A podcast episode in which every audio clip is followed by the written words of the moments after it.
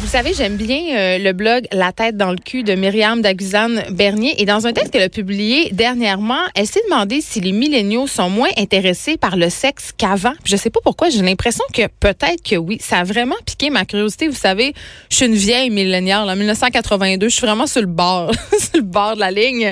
Euh, mais quand même, euh, j'avais le goût de, de jaser de ce sujet-là avec le sexologue François Renaud. Bonjour, Monsieur Renaud.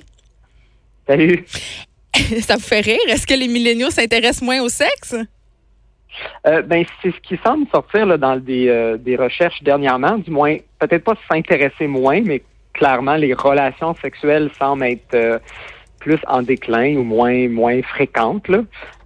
Puis c'est ça, si tu regardes l'horaire, l'auteur semble sortir quelques hypothèses par rapport à la situation. Puis juste intéressant de regarder de différents angles parce que c'est c'est clairement pas explicable par une et seule. Euh, non, mais c'est ça ce que je catch, c'est que c'est pas nécessairement qu'ils s'intéressent moins au sexe, c'est qu'ils font moins l'amour. Je pense que c'est une nuance qui est quand même importante. Du moins, c'est ce que je comprends. Puis je me demande, c'est dû à quoi ça? Parce que c'est pas le fait que, justement, ils ont, ils ont pas d'appétit sexuel ou ils ont pas de libido. Là, c'est pas ça. Non, euh, probablement pas. Je doute que notre société là, euh, ou notre race d'humains est en déclin là, au niveau de sa libido. Mhm. Euh, mais je pense qu'effectivement, on, s'informe peut-être différemment. tu sais, je veux dire, le, discours du consentement est beaucoup plus présent aussi. Puis je parle bien avant le, hashtag MeToo là, qui, qui parle dans le l'article aussi, mais je pense que tu sais, ça fait pas assez longtemps que le hashtag MeToo est là pour que euh, ça a eu un impact, mais je pense que le, discours sur le consentement est là depuis un certain temps. Euh, puis il y avait aussi un sentiment d'obligation avant d'avoir des relations sexuelles dans un couple, ce qui est beaucoup moins le cas aujourd'hui. Ça se peut aussi qu'on fasse moins souvent l'amour, mais que c'est peut-être de meilleure qualité aussi. Mais deux affaires là-dedans qui me font réagir. La première, euh, on fait allusion au mouvement MeToo, évidemment. Je suis pas sûre, moi, que ça n'a pas eu d'incidence, parce que pour avoir eu des discussions, puis pour avoir eu des gens à l'émission qui disaient Maintenant, justement, pas qu'il y a un climat de peur ou de méfiance, mais je pense qu'il y a une espèce de retour de la masturbation, dans le sens où les gens, les gens préfèrent euh, s'occuper de leur santé sexuelle eux-mêmes plutôt que de se retrouver dans une situation peut-être dans un, un imbroglio regrettable. Je pense qu'il y a des gars, majoritairement des gars, qui sont sur le break pour les mauvaises raisons, là, c'est sûr. Mais quand même, je pense que ça a quand même jeté un pavé dans la mort pour certains hommes. Oui, oui, euh, mais, mais je dis pas en fait que le, le, mouvement n'a pas eu une incidence. Ça, ça serait pas juste, ça serait pas sorti dans euh, les études parce que c'est trop récent pour qu'on puisse avoir une étude assez longitudinale pour vraiment déterminer ça. Mais sûrement que, tu sais, si on avait à, à refaire l'étude d'ici dix ans, sûrement que le, le, mouvement va avoir un impact. Euh, parce que oui, effectivement, on l'entend de plus en plus des hommes qui ont peur des fois de faire certains euh, mouvements, euh, de, d'être trop, euh, j'aime pas le mot là, mais agressifs dans leurs approches, euh, ou d'être perçus agressifs dans leurs approches quand peut-être c'est un mouvement pourrait être euh, tout à fait désiré là, de, de, de l'autre personne. Euh, puis il y en a peut-être effectivement là, qui se recroquevillent dans la masturbation. Puis je pense que ça aussi, si tu parles de masturbation, je pense que ça aussi, ce que les gens euh, on, on, a démonisé beaucoup moins la masturbation, surtout chez les femmes dans les dernières années. Euh, puis je pense que ça, ça doit jouer aussi, parce que peut-être les gens au-delà du, du, phénomène euh, MeToo, euh, les gens peut-être effectivement répondent peut-être à leurs besoins sexuels plus par eux-mêmes. Oui, parce qu'il y a moins de sentiments de culpabilité. On, s'est un peu délivré de ce judéo-christianisme qui était souvent accolé à l'onanisme. Euh, Puis je pense aussi évidemment qu'on parle de plus en plus de masturbation. Donc je pense que ça évidemment c'est une bonne piste. Mais je veux revenir à ce que vous avez dit sur les couples, sur la pression. Euh, qui n'a jamais vu un sondage euh, sur la, la vie sexuelle des Québécois, mettons? combien de fois faites-vous par semaine? Puis là, ce sondage-là sort, puis là, le lendemain, à la machine d'un café, c'est la conversation. Puis toi, tu fais l'amour combien de fois? Puis là, je suis normal. Est-ce qu'on est en train de se défaire justement de cette idée de qu'est-ce qui est normal ou pas? Puis peut-être aussi, est-ce qu'on est en train de se défaire de l'idée du coït comme étant l'apogée, la représentation suprême de la relation sexuelle?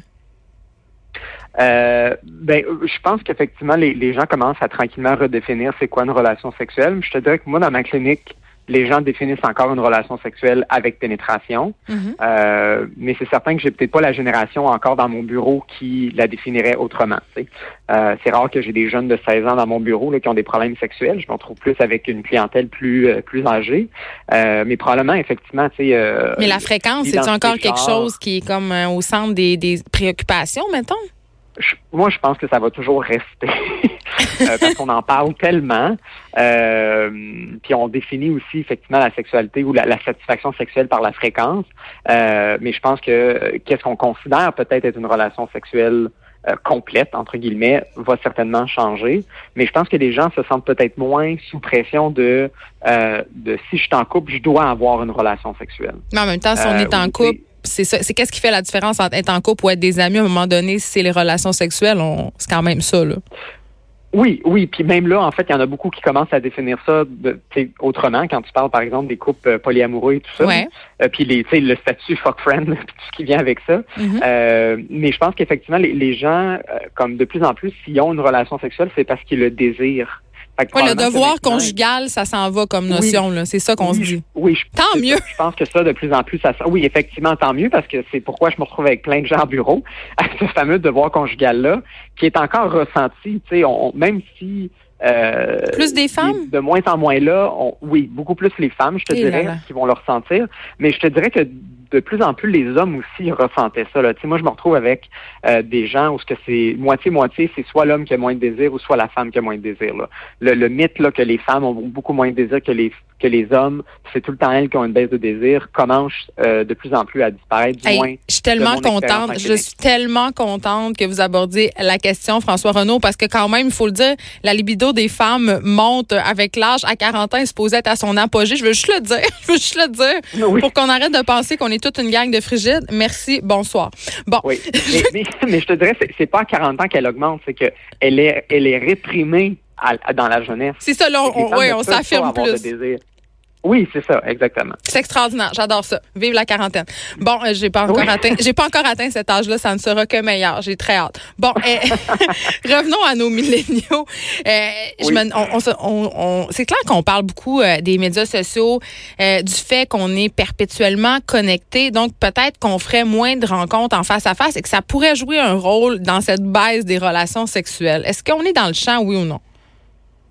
Euh, moi, je pense que c'est probablement une des hypothèses les plus euh, plausibles parce que ah les jeunes communiquent de plus en plus par texto, euh, sont plus capables de s'appeler au téléphone parce que c'est trop inconfortable, euh, avoir des conversations face à face, se regarder dans les yeux, la séduction, euh, ça passe plus dans le face à face. Tu sais, quand les gens veulent plus aller séduire au bar ou, un collègue sans avoir, tu sais, comme des discussions là, sur Facebook. La page à droite pour ouais. Ben, ben, les discussions sur Facebook ou juste tu sais, les, les, les, les, applications euh, de dating comme Tinder, les gens ne savent plus ou ne, ne, ne, tentent plus de séduire en fait. Ils ont ben, besoin juste de confirmer. Ben oui, mais ben, en fait, c'est qu'ils ont besoin de confirmer que je suis attirant avant même de avoir une attitude qui est séductrice, qui va donner le goût à l'autre de venir vers toi. Fait que le langage corporel, il disparaît dans la séduction. C'est plus comme ça qu'on séduit. Mais parce qu'on sait en plus que combien de fois tu es charmé par une personne qui t'aurait pas tout d'abord intéressé physiquement si tu le vois passer dans la rue, mettons. Puis après, tu lui parles 5-6 minutes, tu fais, oh, tu il y a du charme, cette personne-là, j'ai de l'attirance. Mais mhm. sur Tinder, tu peux pas le voir, ça. Tu peux pas le voir au travers d'un écran. C'est ça, c'est un peu. Ça, je pense que ça se perpétue dans le couple après. C'est-à-dire? Ben c'est que si tu veux maintenir le désir sexuel à long terme, il faut que tu continues à, séduire. Mais si tu n'as jamais même commencé la relation par une séduction, hmm. ou que tu n'as pas développé cette habileté-là, ben souvent à long terme, c'est ça l'impact que ça va avoir. C'est que tu vas pas le mettre en application même dans le couple à long terme. Bon, par le fait même de moins de relations sexuelles. Et ben, on a un problème avec l'intimité, je pense. En général, je pense que c'est générationnel. je veux qu'on revienne à, la notion euh, dont il est question dans le texte. Euh, l'hypersexualisation, on en a beaucoup parlé. Puis moi, j'en ai beaucoup parlé moi-même à l'émission. Puis je me demande, tu sais, je trouve qu'on a fait une grosse affaire avec ça là, quand on regarde les chiffres par rapport aux relations sexuelles des ados. Puis tout ça, tu sais, on se rend compte que finalement, ça n'a pas tellement changé. Mais n'empêche qu'on vit quand même dans une culture pornographique où il y a beaucoup de choses qui sont hyper sexualisées. Puis je me dis, je me pose la question, je me dis, est-ce que le fait qu'on que les milléniaux font moins l'amour ou s'intéressent peut-être moins au sexe, est-ce que c'est un certain retour du balancier, genre on était écœurés parce qu'on baigne tout le temps dans la porno, dans l'hypersexualisation? Euh, ben, c'est intéressant, effectivement. L'hypothèse de l'hypersexualisation ressort euh, quasiment à toutes les sauces avec les problèmes sexuels. Mm-hmm. qui ont, on a découvert en fait une étude à l'UCAM qui avait été faite il y a quelques années, c'est que effectivement, c'est pas les comportements des euh, ados qui sont hypersexualisés, c'est ce qu'il y a dans les médias qui est hypersexualisé. Donc la porno, mais aussi dans le, mainstream des films, des, émissions, etc.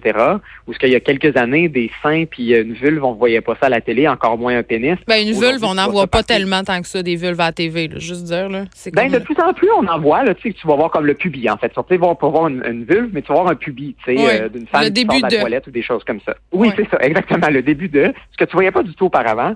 Puis, tu sais, il y a, y a effectivement une pendule typique dans l'histoire euh, de la sexualité chez euh, dans nos sociétés où ce que on a tendance à devenir comme un peu genre entre guillemets débridé, puis il y a comme un excès de la sexualité, puis là la pendule revient en arrière. Puis si tu regardes historiquement dans les dans les dernières euh, millénaires, les quelques mille années, mhm. il y a eu cette pendule là à plusieurs reprises. Fait qu'effectivement, on est peut-être rendu au point où on est comme trop sexualisé, il y a un excès, puis là la génération commence peut-être à redevenir plus, entre guillemets, pudique ou être plus euh, restreint dans leur sexualité ou la voix différemment.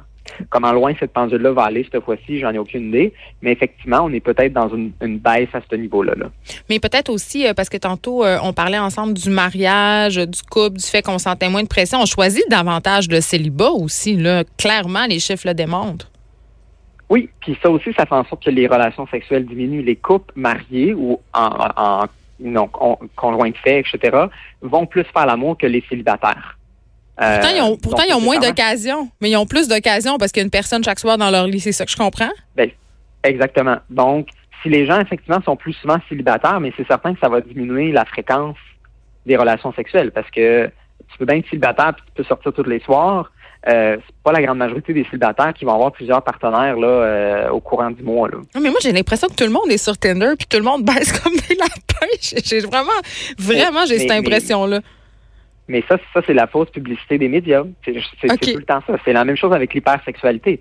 Tu as un comportement hypersexuel de un adolescent, une adolescente, puis là, on disproportionne ça à tout le monde.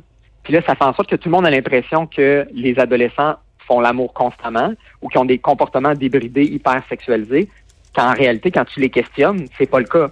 La même chose avec Tinder. Tout le monde, tout le monde est sur Tinder. Tu entends des, des, personnes de temps en temps qui vont avoir plusieurs relations sexuelles, mais ça ne veut mm. pas nécessairement dire qu'ils en ont tout le temps. Ils vont peut-être en avoir plusieurs dans la même semaine ou dans le même mois, mais l'autre mois, il n'y en aura pas du tout. Fait que ça vient comme redescendre le balancier. Puis évidemment, on parle juste de nos réussites puis peu de nos échecs, donc on a l'impression que tout le monde baisse tout le temps.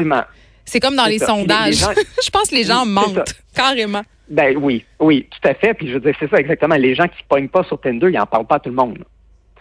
Mais non, puis c'est comme aussi, ben, tantôt on parlait de la beauté physique, tu là, euh, justement ces applications-là mettent ça de l'avant. Donc les gens qui sont moins avantagés physiquement selon les critères de beauté euh, qu'on nous impose, euh, ben ils ont moins de chances de se carrer, ça c'est sûr. Là.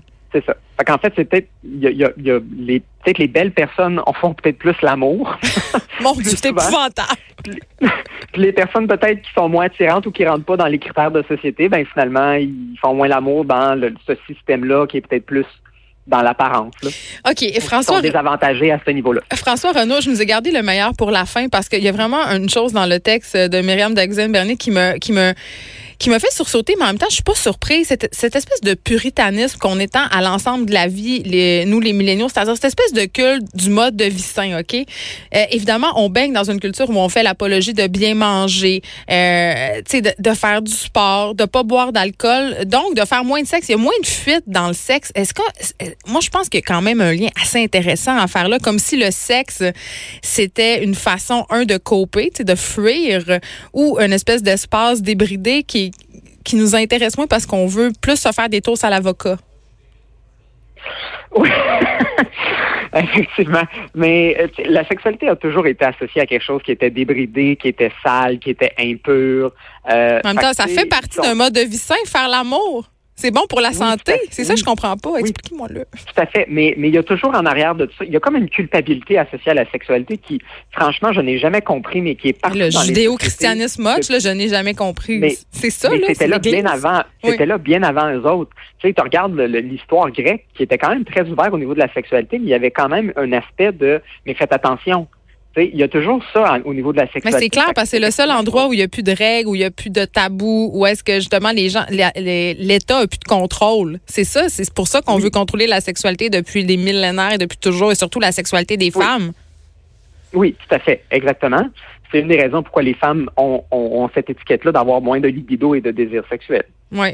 Donc, euh, c'est une mauvaise perception de dire que justement parce qu'on a un mode de vie plus sain, parce qu'on veut être en santé, manger bien, que forcément on fait moins de sexe parce que moi je veux je veux que vous me disiez que le sexe c'est bon pour la santé. C'est l'objectif de ma ben, question. Oui oui oui oui ça, oui ça l'est. Ça je peux te le garantir mais il y a peut-être des gens effectivement qui sont dans ce mode là qui se disent que la sexualité n'est pas nécessairement une bonne chose.